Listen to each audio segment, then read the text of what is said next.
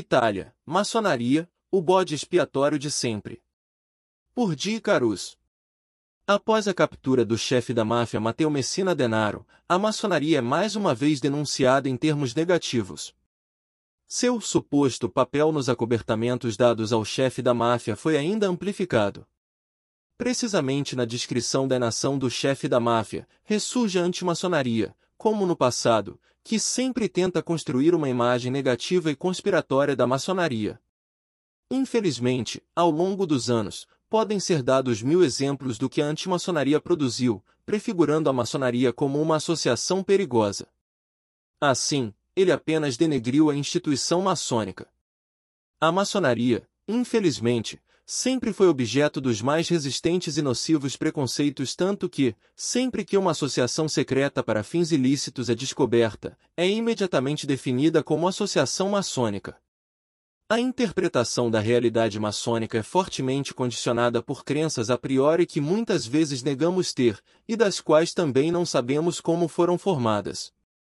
Há alguns anos, trabalhei com outros importantes representantes de diferentes denominações, para chegar à definição de um regulamento que estabelecia quais eram as condições e as regras a serem seguidas para ser considerada uma loja maçônica legítima. Isso era para evitar que todas as lojas fossem consideradas pertencentes à maçonaria, mesmo aquelas estabelecidas para outros fins e, portanto, sem qualquer prerrogativa da maçonaria. Dito isso, gostaria de esclarecer e explicar o que realmente é a maçonaria. Podemos dizer que é uma instituição de homens livres de pensamento e ação e, portanto, de escolha. Embora tenha contribuído ao longo dos séculos para o progresso e o conhecimento e tenha produzido homens do mais alto perfil ético e moral, cujo trabalho marcou a evolução positiva e democrática das instituições em todo o mundo, foi em todo caso contestado por absolutistas e dogmáticos tanto eclesiasticamente quanto politicamente. A história e função da maçonaria sempre foi um lugar de ciência onde homens valentes souberam lutar contra a tirania e o dogma. No modo operacional dos pedreiros, ensina-se a poder ter a direção da medida como conceito de conhecimento e controle de todas as direções, e principalmente de si mesmos. Mas é um caminho gradativo que te faz adquirir conhecimento e consciência dos passos que são dados na direção certa e na medida certa. Assim, o senso de justiça aplicado a si mesmo e às relações com os outros é cada vez mais consolidado. Não nos comprometemos a trilhar este caminho para receber benefícios, mas nos comprometemos a cuidar de nós mesmos diariamente, a fim de estabelecermos um vínculo sólido com nossa própria interioridade e viveremos este aperfeiçoamento pessoal, para servir a verdade, a justiça e liberdade para o progresso do país e da humanidade. O maçom é contra qualquer forma de tirania ou obscurantismo, por mais que se manifestem e oprimam a personalidade humana podemos deduzir que a maçonaria sempre lutou contra o absolutismo, o dogmatismo, a regra, a exploração e a imposição. A maçonaria hoje, como ontem, ainda tem papel fundamental na orientação dos indivíduos e deve se rever para encontrar o sentido da vida. Devemos resgatar a grande obra da maçonaria, que produziu democracia, liberdade de pensamento e ação, liberdade de associação no mundo, graças também à atividade e ao empenho de seus mártires. Se isso foi feito no passado e do obscurantismo chegamos ao iluminismo, podemos continuar a fazê-lo hoje.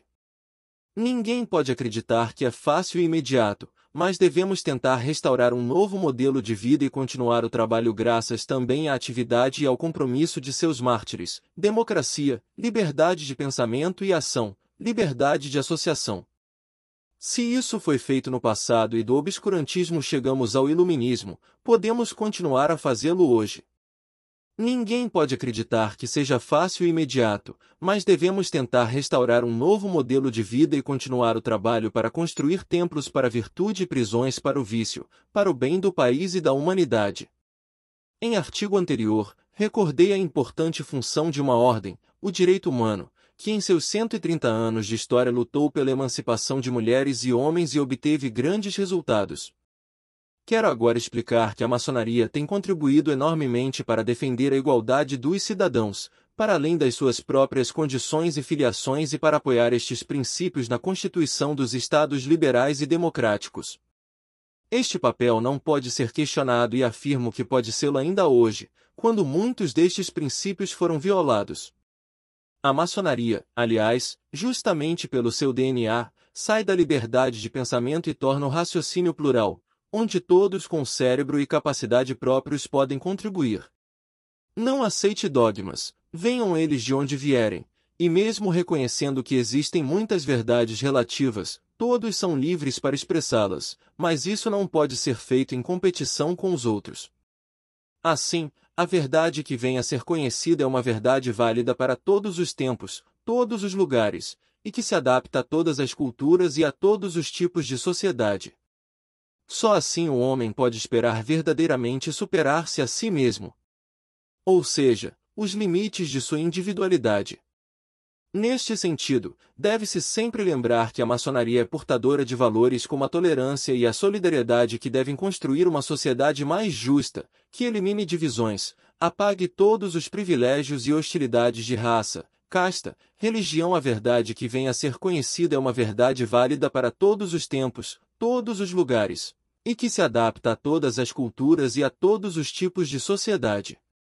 Só assim o homem pode esperar verdadeiramente superar-se a si mesmo. Ou seja, os limites de sua individualidade. Neste sentido, deve-se sempre lembrar que a maçonaria é portadora de valores como a tolerância e a solidariedade que devem construir uma sociedade mais justa, que elimine divisões, apague todos os privilégios e hostilidades de raça, casta, religião. A verdade que vem a ser conhecida é uma verdade válida para todos os tempos, todos os lugares, e que se adapta a todas as culturas e a todos os tipos de sociedade. Só assim o homem pode esperar verdadeiramente superar-se a si mesmo. Ou seja, os limites de sua individualidade. Neste sentido, deve-se sempre lembrar que a maçonaria é portadora de valores como a tolerância e a solidariedade que devem construir uma sociedade mais justa, que elimine divisões, apague todos os privilégios e hostilidades de raça, casta, religião e nação. Tudo isso para encontrar, todos juntos, uma nova realidade em que reine a liberdade, a justiça, a fraternidade, a igualdade e o amor. Em tempos sombrios como estes, se você quiser dar esperança real às pessoas, você deve obedecer a esses princípios maçônicos. Deparamos-nos com a necessidade de nos referirmos a valores, de repensarmos as razões da nossa existência, individual e coletivamente, precisamente neste tempo de perplexidade e inquietante incerteza. Na antiguidade, acreditava-se que os valores éticos deveriam ser ensinados e praticados ao homem e por isso muitos filósofos se dedicaram ao estudo das diversas essências da vida humana. Infelizmente, a corrida pelo bem-estar, pela riqueza, pelo individualismo, pelo uso da natureza de forma distorcida tem acentuado a perda de valores e referências morais e com agravante de não haver mais muitos filósofos, que do passado foram guardiões do conhecimento humano e que, com sua sabedoria, influenciaram o futuro. Nestes dias terríveis que atravessamos, avançam sinais preocupantes que anunciam uma queda gradual num caos aparentemente imparável. A maçonaria pode ser, mesmo nesses momentos difíceis da vida humana, uma âncora de salvação e mudança.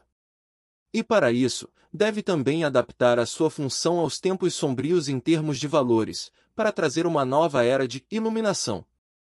Sempre apoiou o progresso em todas as suas formas, e através de um trabalho lento e cansativo deve retomar sua função, devolver a esperança à humanidade, com o exemplo e a união de suas energias, isto é, pessoas justas e livres, para fazer as pessoas pensarem.